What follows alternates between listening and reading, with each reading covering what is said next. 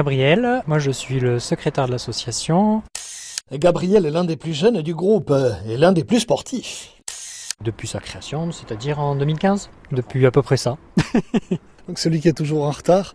Ah, c'est ce qu'on m'a dit Ah ouais, c'est vraiment avant. dégueulasse. Je me demande qui dit ça, sachant que oui, c'est moi qui passe mon temps à les attendre sur le vélo. Donc voilà, il y a des vélos pour vieux, on en a parlé tout à l'heure, les trucs tout suspendus. Et il y en a qui ont encore des semi-rigides, parce que voilà. Mais je ferai comme eux, hein, je passerai au tout suspendu quand j'en aurai marre d'avoir les lombaires en vrac. Donc vous êtes euh, le plus jeune du club, c'est ça Malheureusement, il y a plus jeune, il y a beaucoup plus jeune et plus. je- Ouais, faut plus que ça je se vieillis renouvelle et- aussi. Et, plus ça se renouvelle et, et je m'aperçois que je vais bientôt en chier. ouais. Alors comment ça se présente ce VTT semi-suspendu Il est suspendu qu'à l'avant, alors c'est ça, il y a juste la fourche. Oui, c'est ça, ouais. En fait, euh, il n'y a que la fourche à l'avant. L'avantage, c'est que c'est plus léger, donc du coup, sur les phases de portage, c'est plus sympa. Sur les montées régulières, où là, il n'y a pas trop de caillasse, là aussi, c'est un avantage, parce que du coup, il y a toute la rigidité du cadre carbone qui permet de, d'un peu d'envoyer.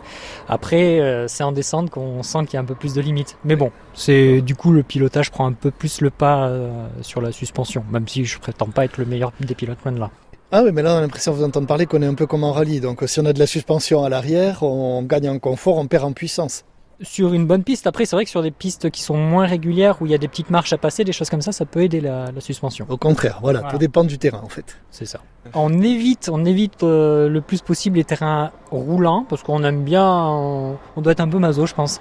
On aime bien les terrains un peu cassants. De toute façon, on est au Pays Basque, on n'a pas trop trop le choix. C'est pas dur à trouver. C'est pas dur à trouver.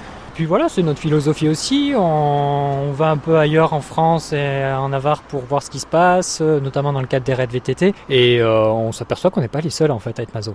C'est la confrérie des Mazos. Bon, mais il y a quand même du plaisir aussi, non Qu'est-ce qu'il y a comme plaisir à faire du VTT Euh, Alors je vois mon président qui fait aucun. Si. Détrompez-le. Non, non, non, mais en fait, euh, je pense que beaucoup de sportifs euh, comprendront à peu près ce que je vais dire, mais ceux qui ne font pas de sport comprendront pas. La douleur physique peut être une sorte de plaisir. J'avoue que ça peut paraître bizarre, mais en fait, euh, au fond, si on fait ça, c'est bien parce qu'on l'aime au final.